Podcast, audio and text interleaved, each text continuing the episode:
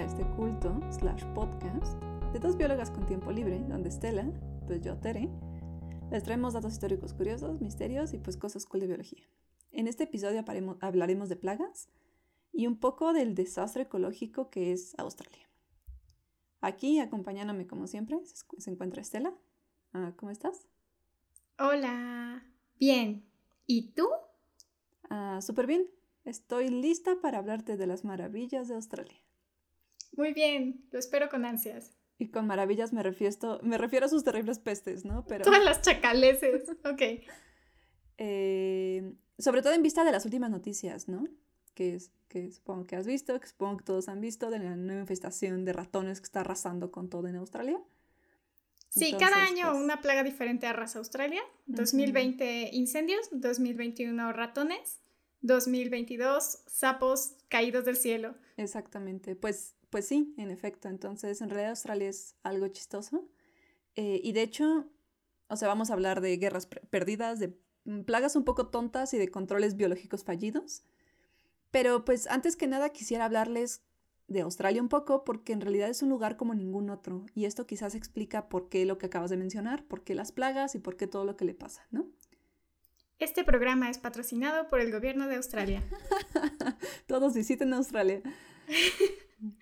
y pues es que Australia es un continente especial.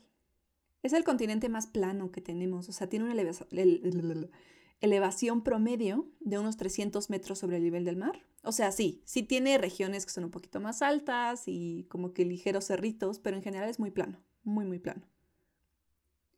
Entonces, como la orografía no es muy variada, pues eso va a generar muchas cosas. Entre ellas es que pues esta poca elevación va a provocar que no haya precipitación, lo que se le llama precipitación orográfica, que es la precipitación de cuando una nubecita se estrella contra una, una montaña y entonces pues cae toda la lluvia que tiene que caer, que es muy común aquí y es lo que en México, por ejemplo, provoca que la parte central eh, de México sea árida, mientras que que las costas, que están justo como que bardeadas por la Sierra Madre, por ejemplo, oriental, eh, pues tengan mucha precipitación. Y es algo que Australia no tiene, entonces eh, las nubes se pasan derecho y no, no hacen Oye, pero pregunta.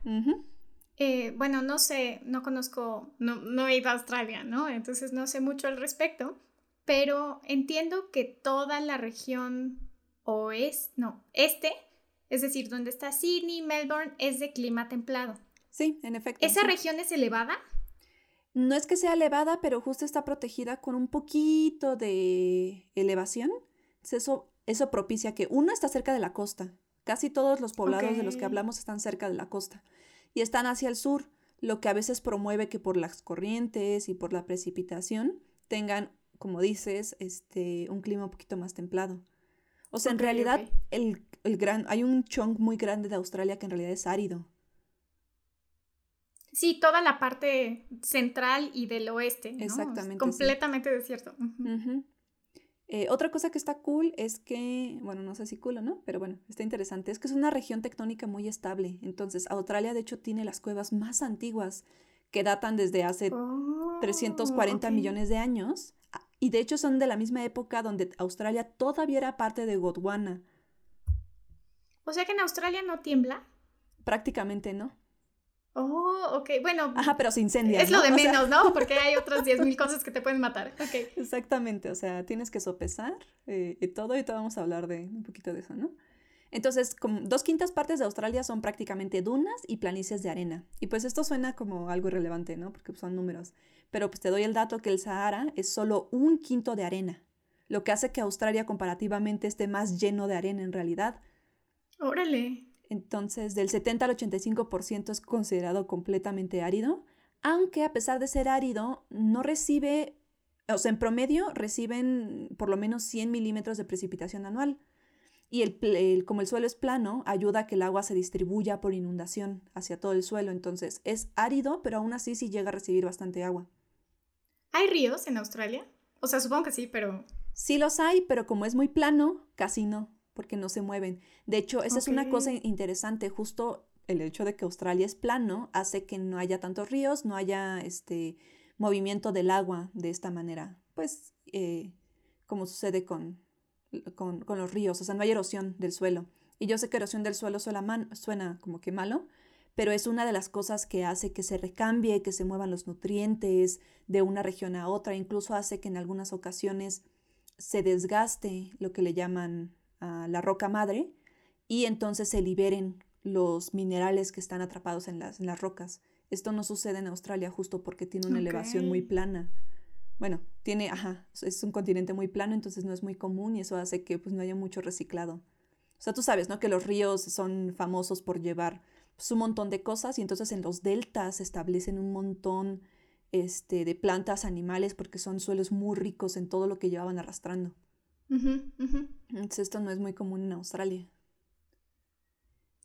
Y es que de hecho Australia sufre de manera cíclica de los dos fenómenos más catastróficos que son el niño y la niña, ¿no?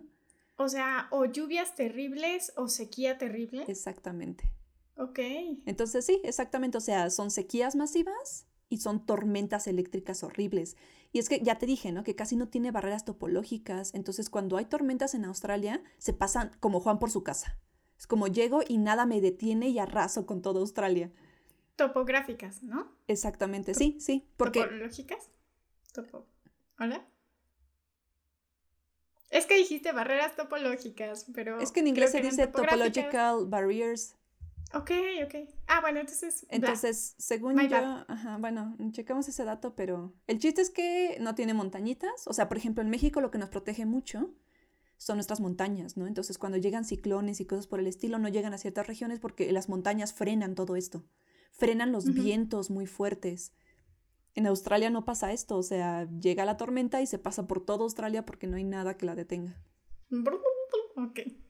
Y para además agregar una cosa más, es que los suelos australianos son súper pobres en nutrientes, porque no le llegan nutrientes por parte de la costa, por cómo este, llegan los vientos, los, los vientos llegan prácticamente sin nutrientes, eh, porque en otros desiertos, los desiertos de Sahara, por el Sahara, por ejemplo, se nutren de los, de los vientos y las brisas de las costas, y así es como les llegan nutrientes. Pero en el caso de Australia no pasa esto. Y también como está lejos de los continentes, tampoco le llega nada de ahí, porque así es como también se recambian los nutrientes por medio del viento, y pues a Australia casi no llega nada, y eso hace que sea muy, muy pobre. Órale, ok, ok. o sea, Australia es devastación. Australia es devastación para empezar por su por, por dónde está dispuesto y por todo lo que le pasa. Y eso no es nuevo, de hecho.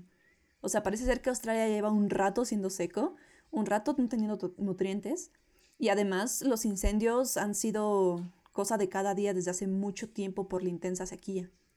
También la baja lluvia y pues lo plano del suelo promueven que no exista, que exista la lixiviación de nutrientes, que es un tipo de filtración, pero esta filtración hace que los nutrientes eh, se, filtren a un nivel en, el que, en el que las plantas ya no puedan recuperarlos o aprovecharlos.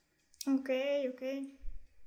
Y, entonces todas las plantas que crecen en Australia, supongo que son plantas que se han adaptado como respuesta a esta limitación de nutrientes. O sea, los eucaliptos son particularmente resistentes. Vamos a hablar justo de eso más adelante porque sí tiene que ver y tiene que ver con muchas cosas de la ecología de Australia y también explicaría pues, por qué a Australia le pasa lo que le pasa. ¿Cuánta maldad? ok. Tal vez no de la maldad necesariamente, pero vamos a hablar un poquito de eso. Este, o sea, seguimos con esta larga explicación de ¿eh? por qué le pasan cosas malas a Australia.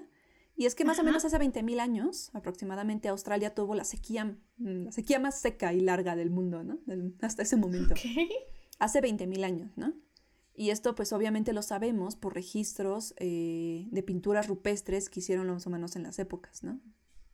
Pintaban a todos muertos. Nada, no es cierto, es broma, eso no pasa. este, no, se sabe por los núcleos, ¿no? Estos núcleos que sacas de, de la región y pues puedes ver como que qué le ha pasado a la ecología del lugar. Y pues esto es muy importante porque esa sequía afectó muchísimo a las poblaciones vegetales, o sea, fue tan intensa que toda Australia, bueno, gran parte de Australia se secó, y pero quedaron parches. O sea, sí fue drástico, pero quedaron esos parchecitos. Justo en esas regiones que hablas, que están cerca de la, cerca de la costa y más hacia el sur, quedaron estos parchecitos de vida eh, donde existieron las plantas, pero eso arrasó con toda Australia y desde entonces Australia ha sido lo que es. Además de esto, eh, sumado a los humanos y todo esto, porque Australia tenía la característica de tener, como en otras regiones, megafauna, ¿no? Y justo la megafauna data más o menos de esa, de esa época, hace 20.000, 15.000 años. Eh, entonces el hecho de que hubo esta sequía, se arrasara con toda la vegetación, le comenzó a dar mate a la megafauna y eso agrégale humanos, ¿no? Los europeos que llegaron a colonizar y pues también afectaron gravemente todo y algo que ya estaba en declive, pues terminó de estar en declive. Entonces esto fue una catástrofe ecológica porque todo lo que existía en Australia en ese momento pereció, murió, se fue, valió queso, se mudó. Y entonces te quedas con una Australia vacía que no tiene un, sistema ecológico como que, haya estado mucho tiempo y, aparte a, partir de este punto, por la posición de Australia, de cómo se separó de Gondwana y, cómo está la, bueno, a la merced de todos estos fenómenos naturales, hizo que Australia fuera lo que es ahorita, ¿no? Estos incendios constantes, la falta de nutrientes, las sequías y después las tormentas este, masivas. Oye, pero, llevan o sea, a pesar de todo esto, Australia sigue siendo uno de los países con mayor diversidad, ¿no? Entonces, o sea, todos estos organismos, supongo que existían desde antes de, las, de la gran sequía y perduraron a pesar de la gran sequía, ¿no? Han perdurado por varias estrategias que han establecido y que vamos a hablar un poquito. Este, pero sí, no estoy diciendo que no sean diversos, pero tengo entendido que también, o sea, gran parte de la diversidad de Australia se encuentra en los mares, ¿no? En sus arrecifes. Sí. Eh, y también hay gran parte de, diversidad que se encuentra distribuida. O sea, sí, a pesar de que Australia, estoy, lo estoy hablando como si fuera el, infierno, tiene vegetación, o sea, sí tiene plantas. Pero ahorita vamos a hablar un poquito de, de, todo esto. También vamos a hablar qué otra explicación pudo haberle dado mate a la megafauna de Australia y por qué nos quedamos como que con la fauna que tenemos ahorita y, un poquito la flora. Entonces, o sea, primero me quiero meter un poco en el que, como ya les dije, Australia tiene suelos bajos en nutrientes, sobre todo en fósforo, que técnicamente es horrible también para la agricultura y entonces los suelos de Australia requieren una intensa fertilización y esto pues continúa echando a perder los suelos, ¿no? Además. es, eh, la presencia, la ausencia de fósforo o los suelos pobres en fósforo también afectan. Tú sabes, ¿no? Que en términos de edafología, la ausencia de ciertos nutrientes a veces hace que otros nutrientes a veces sean poco disponibles, eh, sobre todo micronutrientes, ¿no? Y hay micronutrientes que son súper esenciales para ciertas, cierta eh, parte del metabolismo de las plantas y los animales y cuando se tienen pocas cantidades, pues este, pueden llegar a no sobrevivir, ¿no? Y además vamos a agregar que los incendios constantes evaporan los, los pocos nutrientes que hay dejan a su paso cenizas que promueven este proceso de lixiviación y hacen que los nutrientes dejen de estar disponibles. Entonces, Australia es seco, tiene tormentas eléctricas, su vegetación también tiene una característica de ser altamente inflamable a pesar de que sea verde. Tiene una alta acumulación de hojas, ramas y resinas que además sirven de combustible y esto pasa porque a veces no llegan a degradarse lo suficientemente rápido, porque tampoco se acumulan hongos, bacterias que promuevan esta, eh, la degradación de esto. Entonces están disponibles, están secos y en el momento que hay un incendio todo se incendia. Sí, exactamente. O sea, Australia se incendia masivamente porque tiene el combustible para hacerlo. Y esto ha sido de siempre, ¿no? Y hay especies que ya se han adaptado y que incluso su adaptación requiere de estos incendios, ¿no? Para poder este, seguir adelante y, cosas por el estilo. Ok. Y pues regresamos a la pregunta, ¿no? O sea, hay un montón de incendios, hay bajos nutrientes. ¿Qué hacen las plantas? Porque Australia tiene plantas, ¿no? O sea...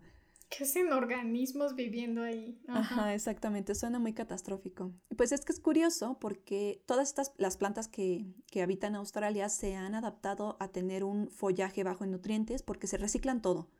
Todo lo que absorben todo lo reciclan y lo reabsorben de sus hojas antes de tirar sus hojas, ¿no? Por ejemplo. Y también intentan acumular todo esto en, lugares de la planta donde puedan ser fácilmente reciclables. Esto implica que su follaje es muy bajo en nutrientes. Pues uno pensaría como que, ah, ok, pues es bajo en nutrientes, súper pro, ¿no? pero pues todos los herbívoros que se alimentan de estas plantas prácticamente raquíticas también dependen de nutrientes muy bajos, entonces su respuesta es voy a bajar mi metabolismo porque si no no me alcanza. Ok, por eso los koalas se ven así todos como como apachurraditos y flojos.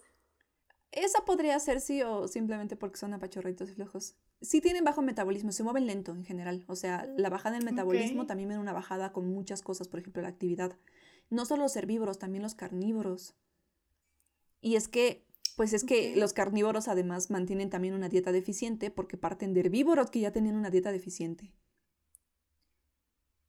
Esta dieta deficiente... O sea, todos están ahí lánguidos y, No, pues todos se adaptaron, o sea, finalmente el metabolismo bajo les ayuda a que no sientan como que el efecto de la deficiencia Sí, que no requieran un gasto energético demasiado grande. Exacto. Y pues se supone que esto también quizás fue también lo que le dio mate a la megafauna, ¿no? Porque un organismo grande requiere de más nutrientes para sobrevivir. Y cuando no tiene suficientes nutrientes para sobrevivir, pues fueron reemplazados por todos aquellos herbívoros más pequeños que pudieron adaptar su metabolismo, ¿no? Algo, algo similar a, a, los insectos, ¿no? Cuando comienzan a disminuir los niveles de oxígeno, pues se reemplazan por insectos cada vez más y más, pequeños. pequeños. Más pequeños, más pequeños. Hasta que tengas un herbívoro mini.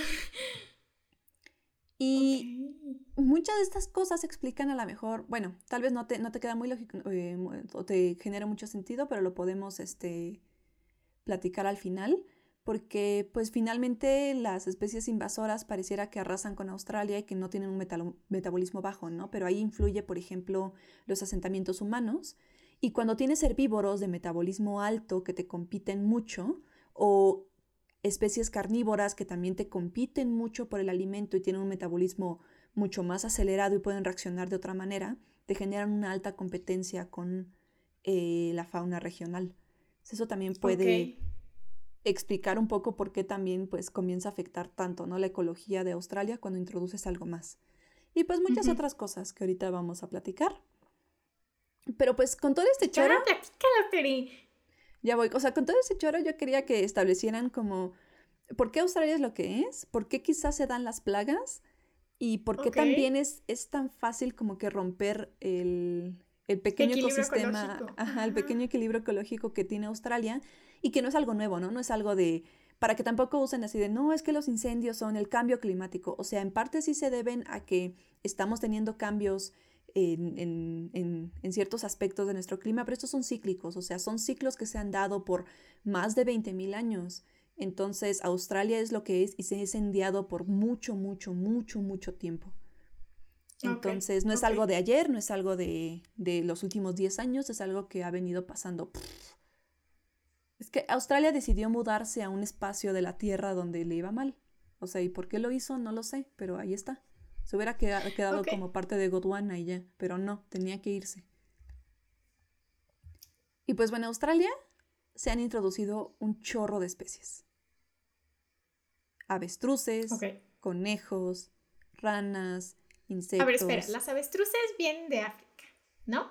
Ajá. Hay, Ahorita vamos a hablar de las lugar. avestruces, porque los emus sí son nativos de Australia. Ok. Y eso va a ser importante porque voy a hablar de los emus más adelante en un caso muy chistoso. Oye, pero ¿quién metió avestruces y por qué? ¿La carne de avestruz se come? Ah, sí, se puede comer, ¿no? Sobre todo los huevos, creo. Creo, no sé. Mira, ¿por qué, por qué metes, por qué metes conejos, no? Dices, ah, sí, la carne. De hecho, los conejos se metieron por una razón muy absurda. O sea, porque son tiernos y adorables y son fáciles de transportar. Y ninguna de esas definiciones eh, eh, la considero, más bien, ninguno de esos adjetivos lo considero como para definir una avestruz. No sé, a lo mejor hay gente que le gusta tener avestruces. ¿Por qué juzgas a la gente así? Ok, bueno. Eh, también se introdujo ganado, ¿no? Por ejemplo, cabras y vacas y las avestruces a lo mejor pueden entrar como que también en ese sentido. Ok. obviamente se trajeron ratones europeos y obviamente muchas especies diferentes de aves, ¿no? O sea, la cantidad de introducción de especies que ha habido ha sido bastante intensa, no muy diferente a muchos otros lugares, ¿no? Cuando los europeos conquistaron este, América, también se trajeron un montón de especies, pero pues no escuchan de tanta catástrofe. Y es que otra vez, Australia tiene muchos nichos vacíos, este, funciona de una manera diferente, sus plantas y sus animales están adaptados de una manera diferente y los pones a competir con algo que que puede reproducirse masivamente a lo mejor, que puede comer masivamente, que se puede comer a todo y no tiene depredadores. Entonces, poco a poco eso es lo que va contribuyendo a que se hagan pestes. Sí, un sistema mucho menos resiliente, ¿no? A la llegada de condiciones o factores externos que lo puedan desequilibrar. Exacto, exacto. Eh, ajá, entonces sabes, y, y pues yo les voy a platicar de tres casos particulares. Uno, que es cómo una especie endémica se puede hacer plaga cuando involucras al humano. Y dos, una que es un poco absurda y otra que también es muy absurda, eh, pero vienen de orígenes distintos, intentaron controlarse de maneras diferentes y a la fecha siguen siendo muy catastróficas. La ¡Ay, muy bien! Va a estar divertido. La primera de la que les voy a hablar será la plaga pues, del ave nativa, el emú, que proliferó gracias a la presencia de humanos. Eh, esto por las granjas ¿no? y los cultivos. Y se volvió un problema tan, pero tan grave que se tuvo que involucrar al ejército. Pero proliferó porque la gente activamente criaba emus o más bien porque había comida había disponible. comida disponible. Ok, ok. Llegan los humanos, traen consigo cultivos y, es que esto tiene que ver con, eh, pues Australia tenía colonias en una cierta región, ¿no? Entonces te voy a platicar que eh, a finales de la Primera Guerra Mundial, eh, pues Australia intentaba darle un espacio de vivienda a los veteranos, ¿no? Y entonces comenzó a ocupar la tierra donde ya habitaban los emus. Ya sabes, ¿no? O sea, hay tierra libre, pues ponemos mi granjita y ya, ¿no? No nos importa. Y, y entonces los veteranos comenzaron a vivir de, de, granjeros, ¿no? Y comenzaron a crecer plantas y todo. Y los hemos dijeron, pues yo ya viví aquí y ahora que hay comida. Se comenzaron a mm, alimentar de los cultivos. Y pues obviamente cuando hay disponibilidad de comida. hay disponibilidad de mus. Hay disponibilidad de mus, exactamente. Entonces, justo comenzaron a crecer a, a un grado tan considerable que para 1932 ya había cerca de 20.000 ejemplares haciendo desmanes en las granjas de los veteranos. No, ma. Los cuales, a pesar de su entrenamiento, o sea, no podían matarlas, no podían hacer nada contra estas poderosas aves. O sea, eran eh, tantos, tantos. Sí, bueno, me imagino. No, y vas a ver, o sea, se pone, se pone muy divertido y vas a entender por qué los emus eran tan Dominarán al mundo. Ajá. Ok. Esto llevó a que pidieran el apoyo militar, que parece ridículo, ¿no? Es como son Moons, o sea, que tiene que ver el apoyo militar. Pero Australia dijo, sí, sí, sí, todo lo que sea para que nuestros veteranos vivan felices y contentos porque los amamos, ¿no? Y así, el mayor Meredith dirigió un grupo de una armada para matar un grupo de 50 aves, ¿no? De 50 emus. Tenían un plan súper estratégico. Pero pues, oh sorpresa. O sea, a ver, espera, un escuadrón para un escuadrón matar 50. Para matar 50, aves, sí. Así empezó. Los emus respondieron, también estratégicamente, con caos y dispersaron sus fuerzas para minimizar el daño. Ok. Esto, Estela, esto inició la famosa Guerra del Emú. ok. Un par de días más tarde del inicio de la guerra del Emú, unos hombres avisaron, eh, bueno, eh, este, avisaron de un grupo de emus de alrededor de mil aves que se estaba acercando. que se estaban congregando. Estaban congregando. Para atacar. El grupo del mayor Meredith abrió fuego contra las aves, matando unas 10 o 12 aves, antes de que se atascara su ametralladora. No Esto dio chance de que los emus se dispersaran y se salvaran. O sea, ¿pero que solo tenían una? este, tenían esa ametralladora grandota que es como... de la guerra mundial, ¿no? Exactamente, exactamente, la cual se atascó. Mm, ok. Eh, y de hecho se reportó este incidente en las noticias y te voy a leer lo que mencionaron y dijeron. Sí, por favor. Los emus probaron ser más listos de lo que consideramos. Cada grupo tiene un líder. Siempre un emú enorme y negro que mide hasta seis pies de altura y vigila mientras los demás comen. Cuando se sospecha de algo, da la señal y varias docenas de cabezas se asoman entre los cultivos. A partir de ahí, las aves huyen en estampida, pero el líder se queda hasta que todos estén a salvo.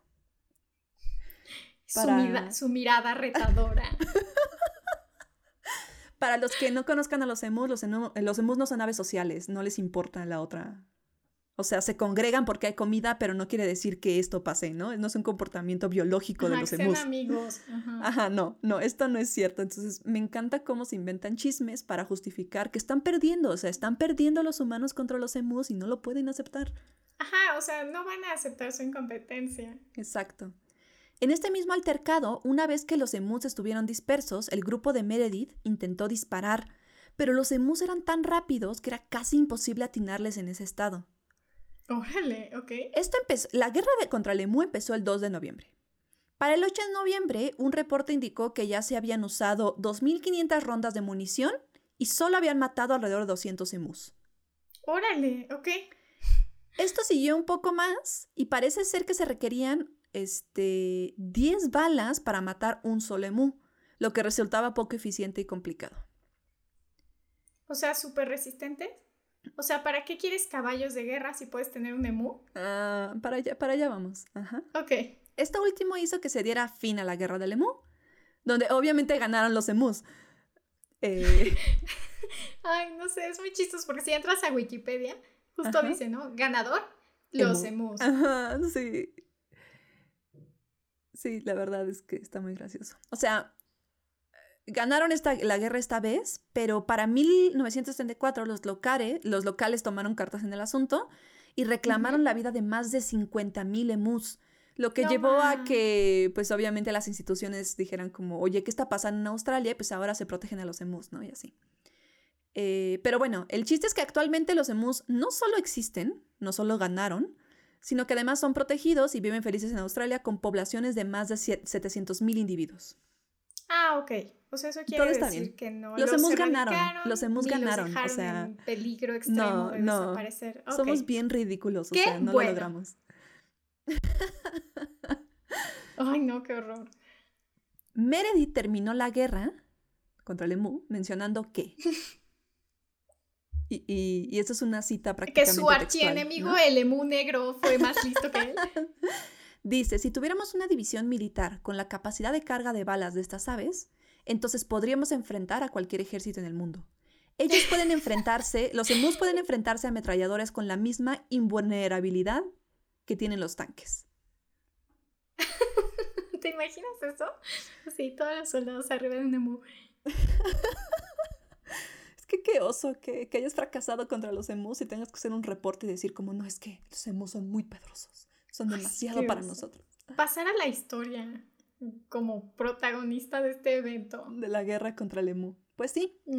Esto es un caso de... De ahí puede salir un meme muy bueno. Ah, por supuesto que sí. Lo, voy a pensar, voy a intentar hacer el meme más, gracioso. Pero bueno, esa es una de las... esa es la famosa guerra del emu. Y este es el intento del control de una plaga de una ave nativa que se dio por la disponibilidad de alimento. Muy bien. Ok, vamos a un caso más. Esta vez vamos a hablar de los conejos.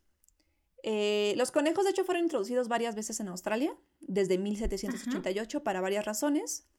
Cuenta la leyenda que una de ellas era que se quería que la gente que vivía en Australia practicaran cómo se da la caza del conejo, pero para eso necesitaban conejos y pues se traían conejos, ¿no? Eh, pero bueno, como eran conejos de criadero, cuando se escapaban tenían una baja tasa de supervivencia, ¿no? Entonces no había problema.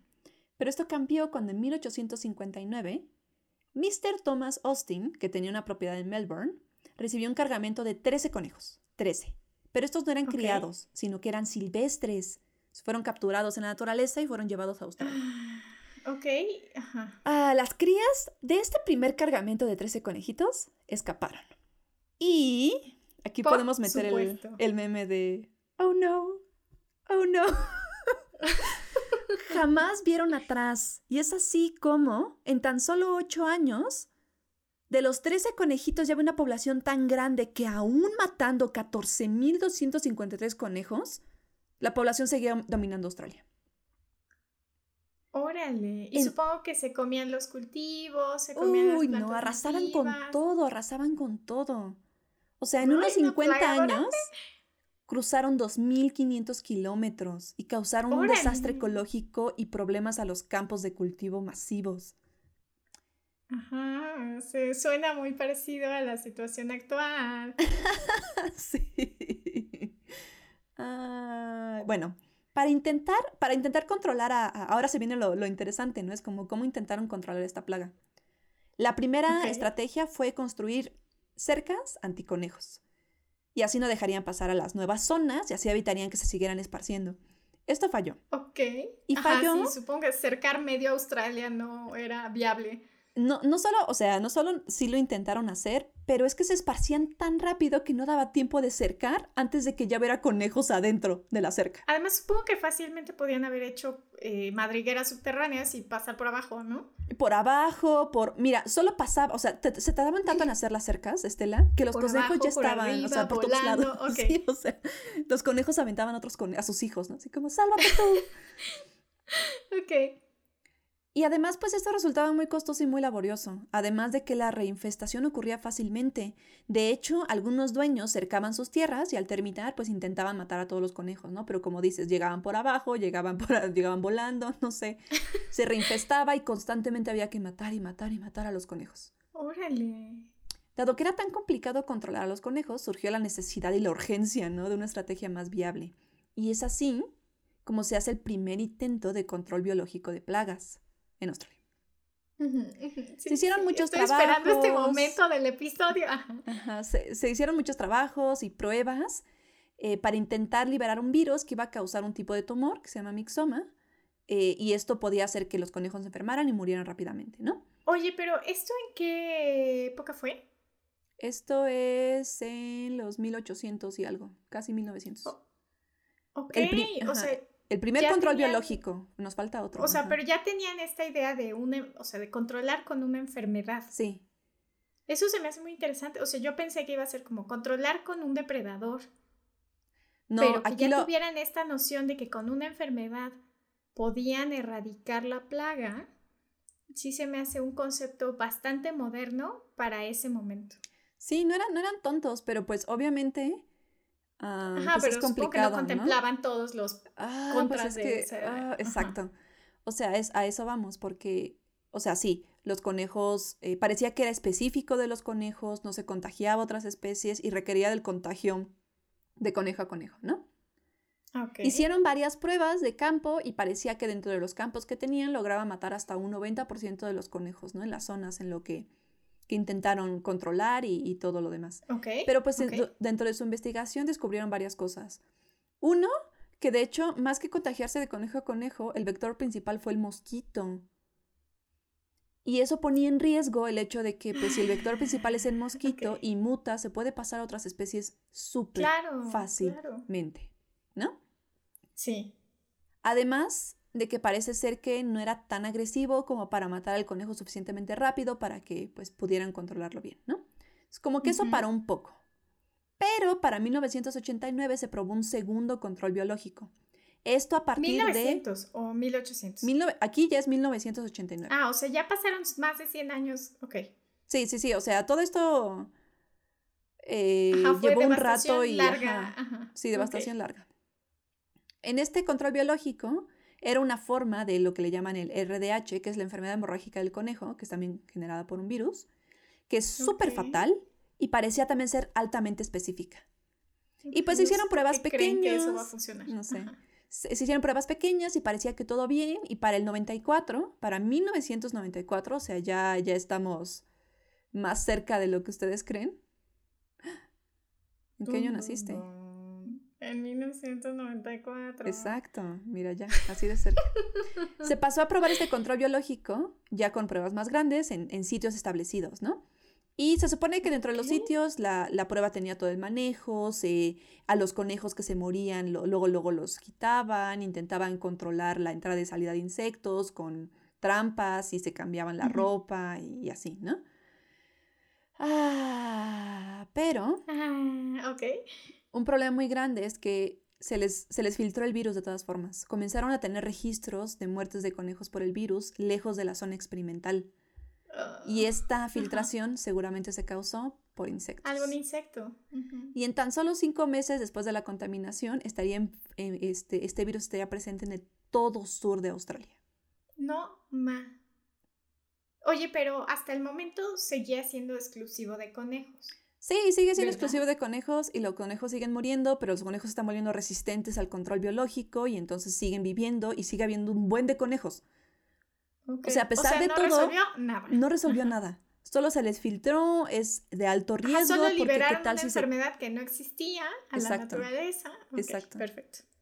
Para controlar algo que tampoco existía. Para afectar a otras especies, ¿no? Exacto, o sea, es que es control biológico. El control biológico siempre va a ser funky. Eh, y más si es este tipo de cosas, ¿no? Y más cuando dices, o sea, ay, eh, se contagia de conejo a conejo y ahora es como, ay, no, los mosquitos pueden ser un vector. no sé, o sea, se me hace muy curioso porque, pues justo esa es la premisa de Jurassic Park, ¿no? Que todos los dinosaurios eran hembras para que no se pudieran reproducir y entonces que el parque no perdiera control de los animales que tenían. Y todo se sale de control, ¿no? Y todo dice como, ay, jajaja, ja, ja, es que, este, qué tontos, porque hicieron eso? ¿no? Y luego vas al mundo real y te das cuenta que suceden cosas tan similares. Oh, sí, pero lo más impresionante es que ese no es el único control de plagas biológico que hizo Australia. Me falta hablar del último caso, que es quizás el caso más sonado y el control biológico más criticado más ridículo. de la historia.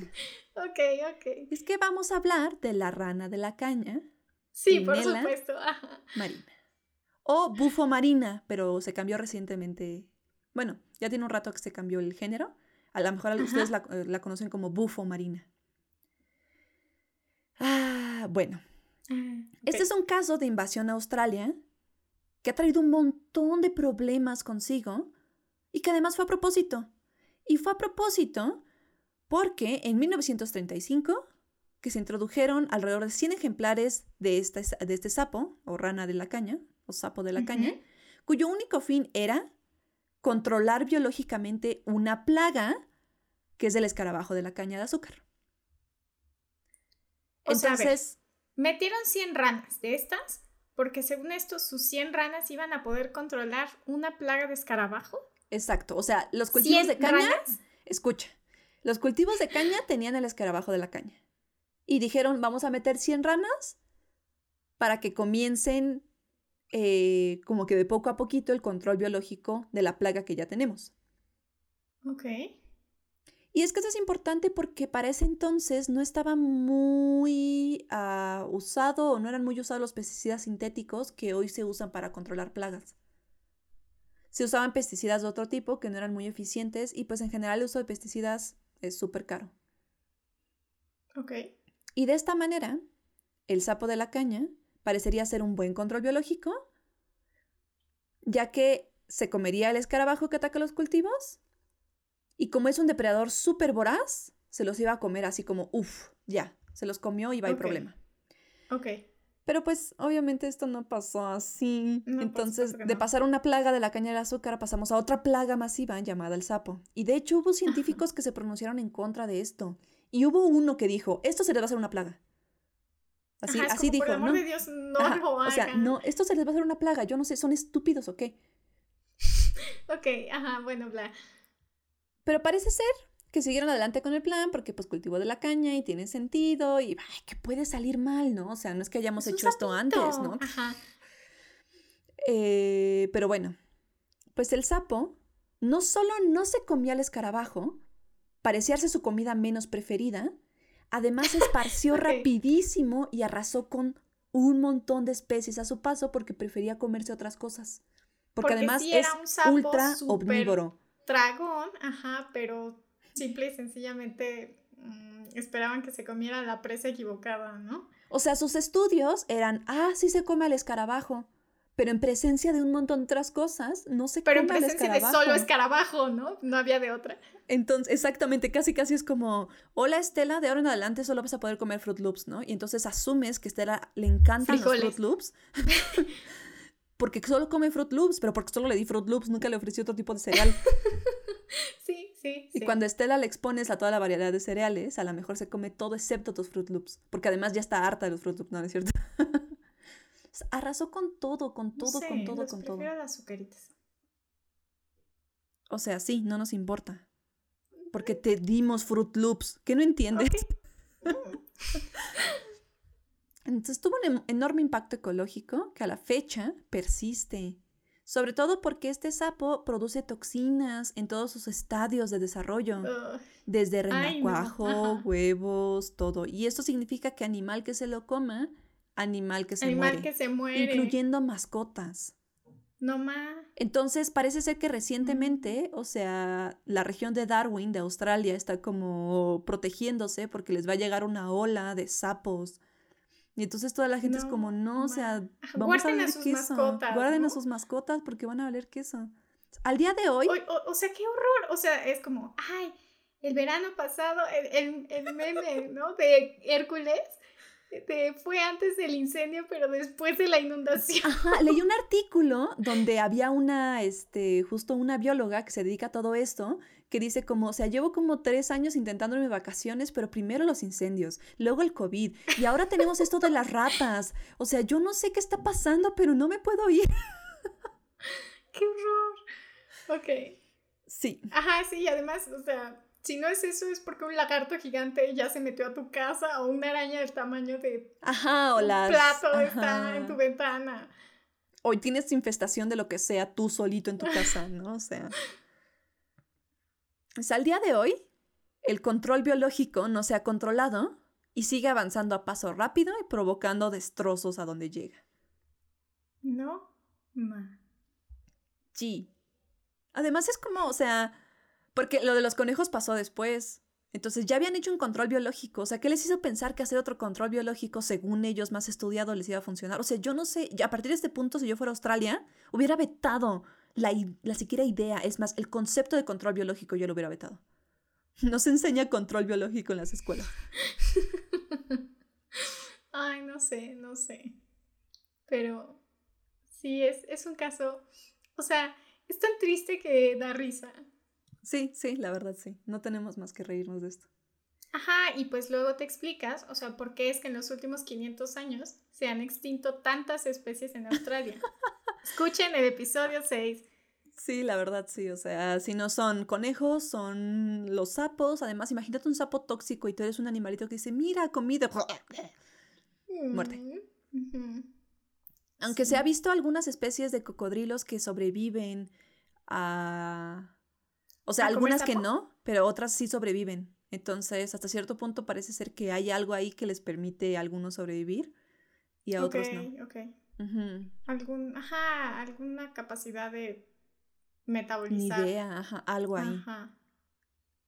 Por, eso hay serpientes venenosas, porque pues, te vaya a atacar el sapo, no, no es cierto.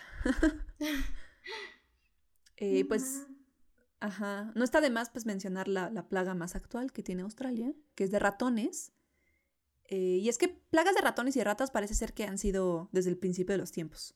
Primero ratas nativas, entonces las ratas nativas contraatacaron a... Así como los dingos contraatacaron a los europeos, las ratas nativas también fue como, no, y se volvieron plaga. Pero ahora tenemos plaga del famoso mus musculoso. Ah, mus, musculoso. O sea, pero los videos están horribles, Tere. O sea, levantas una cosa de paja y salen tantos ratones que hasta parece como un mar peludito líquido. Ay, sí. Ah. Además, estas especies, es que justo tanto las ratas como los ratones, sobre, sobre todo los musculus. O sea, si yo fuera un gato y viera tantos ratones, tendría miedo. Yo también tendría miedo, o sea, yo creo que no puedes un control biológico con gatos. No, no, por favor, Australia, no, no, no. Aunque no te creas, porque vi por ahí que estaban entrenando perros ah, para matar ratones. Pero con los Pero pues ya es una medida desesperada, para una situación desesperada. Con los perros creo que tiene sentido, porque luego con los gatos no puedes controlar ciertas cosas y a los perros sí. Recuerdas que están un poco más domesticados y todo esto. Ajá. Para que mate ratones rápido, ¿no? Uno tras otro, tras otro. y el gato, pues, si liberas el. Ajá. Pero no solo mata ratones, ¿no? Va a matar otra vez como los sapos, o sea, va a arrasar con todo lo que está a su paso. sí. Eh, pues estas especies parece ser que son buenas respondiendo a los cambios bruscos del clima. Entonces, si está seco, seco, seco, seco y de repente llueve, los ratones como, es ahora o nunca, y se reproducen. Parece ser que esta misma persona que te comentaba que no puede salir de vacaciones porque es una cosa tras otra, comentaba que justo parece ser que incluso por comportamiento, las ratonas incluso cambian la, el tamaño de camada que pueden tener. Y en época de lluvia tienen camadas mucho más grandes de lo que tendrían de manera normal. Haciendo que está súper interesante 50 ratones. a nivel epigenético. Debe, debe haber algo así. Alguien respuesta al ambiente que, que, que sense la lluvia y diga, ahora es el momento de vivir. Sí, sí. Pasas de tener ahora 50 es el momento De producir. Ajá, a miles, a miles en un tiempo de nada, de llovió ayer y hoy hay ratones everywhere. O sea, es increíble. Es que se multiplican con el agua. es que están deshidratados y cuando llueve se hidratan y hay un buen... Es que lo que no sabes es que los ratones son tan inteligentes que encontraron esa tecnología. De hecho, la sacaron de los eh, tartígrados, de los ositos de agua, como ajá, que... están así todos eh, resequitos, compactados. exacto. Y, cuando les cae agua es como... O sea, y esto no es algo nuevo, porque parece ser que en 2011, cuando se reportó otro fenómeno de la niña, como lo que estaba pasando, ocurrió algo muy similar. Y pues es, se repite el ciclo, o sea, son ciclos que han existido en Australia otra vez. Esto, estas plagas surgen por muchas razones, pero también dependen mucho de cómo Australia está constantemente inmerso en estos ciclos de sequías y, lluvia y, sequía y lluvia que hace que sus especies se adapten de cierta manera y entonces tengas booms, ¿no? Que de otra manera esas plagas existirían y arrasarían con todo y luego morirían, pero ahorita se hacen muy notorias, se hacen muy importantes porque tienen un efecto y un impacto muy grande en, los humanos, ¿no? En los cultivos, en, todo lo, lo, mismo con los incendios, ¿no? O sea, los incendios suceden, las especies sobreviven, pero tienen un impacto muy grande en, las poblaciones que viven en Australia. Pero son cosas que han sucedido desde antes de que los humanos pisaran pie en Australia. Entonces, por una parte sí es algo terrible, sí es algo muy trágico por todas las pérdidas que generan, pero es algo que ha pasado y seguirá pasando. Ok. Obviamente no ayuda que traigas mus musculus y que traigas conejos y que traigas sapos, porque se hacen plaga. Y que estés potenciando los cambios climáticos que sí, sí, a sí, claro, generan que haya tormentas más extremas, sequías más extremas, ¿no? Pero sí, o sea, es una combinación entre que nosotros introducimos. Sí, es un ciclo natural, natural potenciado por el efecto del humano sobre el clima del planeta. Eh, no solo eso, porque es sobre la introducción de las especies y sobre los cultivos. O sea, la disponibilidad de comida juega un papel súper importante. O sea, te estoy diciendo que la disponibilidad de comida hizo que algo nativo como el emú, ¡pum!, creciera. Sí, sí. Entonces, es llegar a un poblar un, continente con un ecosistema muy curioso, muy interesante, pero también muy susceptible a todos y con ciclos constantes. Y además llegas tú y agregas ciertos factores que hacen esto, lo potencian muchísimo más. Entonces, esto es, esto es importante. Entonces, por una parte, pues Australia es lo que es y, y, va a seguir habiendo plagas y va a seguir habiendo ciclos de sequía y incendios porque eso es lo que es Australia, ¿no? Y lo ha sido por mucho tiempo pero pues también estamos poniendo nuestro granito y pues estamos haciendo todo lo que parecía ah, aún peor, ¿no? Ajá. Eh, sí, sí, entonces. O oh, sí. Entonces, pues, ¿qué lecciones vamos a aprender el día de hoy? Uno, Australia es muy particular, ¿no? Por su posición en el planeta y como ya les mencioné, Australia es lo que es independientemente de lo humano. Dos, lo fácil que es que una especie, no solo en Australia, muy este, una especie se multiplique cuando hay condiciones, ¿no? Y más en ecosistemas quizás ya perturbados. Y, y, no tienen que ser introducidos. O sea, puede ser el mismo Imu que es nativo y dijo, pues de aquí soy, aquí hay comida, pues vamos a darle. Ajá. Ajá. Tres, el control biológico, aunque muy interesante y muy útil en ciertas ocasiones, hay que tratarlo con pinzas y requiere de muchos estudios suena una Idea muy interesante creo que todavía nos falta explorar y conocer muchos aspectos del impacto que podría tener antes de lanzarnos a liberar un organismo en un ecosistema donde antes no se encontraba. O sea, sí, sí, exactamente, sí, estoy de acuerdo. Digo, los pesticidas... creo que es una opción interesante, pero falta mucho que estudiar y conocer antes de aventarnos a hacer las cosas. Y es que creo que esto le pasa al humano en todo, ¿no? O sea, investiga algo y medio ve que funciona y lo lanza. O sea, los pesticidas igual, ¿no? O sea, y, ah, sí sale. Y pues exacto, o sea, hay algunos que pues tendrían que tener las mismas pinzas y el mismo cuidado y tratamiento con control biológico y no lo tienen, ¿no? Y ahí está purulando y nos da cáncer, ¿no? Pero bueno, eh, pues sí, el control biológico claramente no funciona en Australia y es algo muy peligroso y hay que considerarlo. Y por último, pues el manejo de las situaciones por parte del gobierno, ¿no? O sea, la presión económica puede ser algo muy grande y esa misma presión económica puede ser que se tomen malas decisiones en ciertos momentos porque parecen fáciles y viables. Es la, más, la solución más rápida, ¿no? Que promete mayores resultados en corto tiempo, pero que no considera los impactos que podría tener a largo plazo. O sea, eh, lo vemos en la guerra del emú, o sea, lo vemos en los lo vemos en los 100 sapos que se van a comer a los escarabajos, ¿no? Lo vemos en los 100 sapos que no se comieron ningún escarabajo porque es como, esto no me gusta, yo te lo dije cuando nos conocimos, ¿por qué insistes? ¿Por qué? Ajá, exactamente. Sí, entonces, así es Australia. Ah, ¿Qué te pareció? Espero que te haya gustado. Ay, no sé, fue, ajá, fue muy divertido. O sea, triste, pero divertido. Ajá. Creo que, creo que estuvo bien, porque, o sea, sí, No, no, es tan divertido ver cómo se destroza, pero al mismo tiempo es lo absurdo yo creo que de la situación, ¿no? Que es como, ah, ok. Estos humanos. Bueno, no hay nada que sea al respecto, ya, ya valió, ya pobres australianos, un saludo a Australia, eh, resistan. Ah, si vives en Australia, coméntanos, ¿cuántas plagas y cataclismos vives al año? Sí, de bueno, desde que nací hasta ahora he vivido tantas sequías, tantas inundaciones, chorrocientas plagas, perdí un brazo. Ay, sí. Para los que han visto Modern Family, justo hay un episodio donde uno de los personajes que se llama Phil eh, regresa a su tierra de Australia y lo trata muy mal. O sea, le pica todo, le pega todo. Y luego se encuentra como con un gurú místico que le dice, es que Australia es duro con sus nativos porque sabe que aguantan y trata bien a los demás. Por eso eres australiano, ¿no? Y entonces el tipo como, sí, pero está todo, todo golpeado por todos los de o sea, todo lo que es Australia y, así pero orgulloso, ¿no? Porque es de Australia. Así siento que es, ajá, exacto, o sea, sí siento que es Australia, o sea, te pega con todo, pero ahí la llevas. Muy rudo, muy rudo. Ok, ok. Pues muy bien. antes de terminar, ¿quieres adelantarnos quizás un poco del contenido mágico que veremos la próxima semana? Pues solo diré una palabra. Brillantina. ¿Qué? ¿Qué? Sushi. Sushi, ok. Ah, vamos a hablar de comida asiática, de Asia, de Japón, de la estatua gigante, de arroz, de la estatua gigante, eh, de calamar gigante que hay en Japón. Ah, de los japoneses, de los otakus, del anime. No sé, ya veremos, descúbranlo. ya veremos.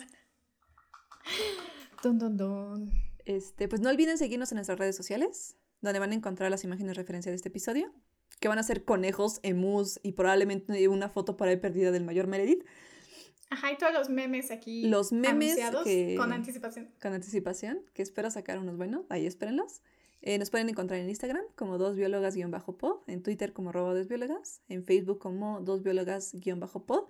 No olviden también suscribirse a nuestro podcast en donde lo estén escuchando para pues, recibir notificaciones de cuando sacamos un episodio nuevo, que lo hacemos con amor y cuidado. Escúchenos y recomiéndenos con sus amigos. Sí, si les gustó Australia y si quieren que sus amigos sepan de Australia y de la guerra del emu, o sea, yo creo que es muy importante que todos estemos informados de la guerra del emu. Es un evento, es un acontecimiento trascendental, sí. Ajá. Ganaron los emus, o sea, ¿cuándo nos ha pasado eso? Merece un lugar en los libros de historia. Debería. Y pues bueno, entonces este, nos vemos la próxima semana eh, y recuerden, nada en la biología tiene sentido si no le, no, no le declaras la guerra a los emus sabiendo que son más resistentes que tanques y por lo tanto pierdes. Vivan los emus. Vivan los líder, el gran emu negro de seis pies. El gran emu negro.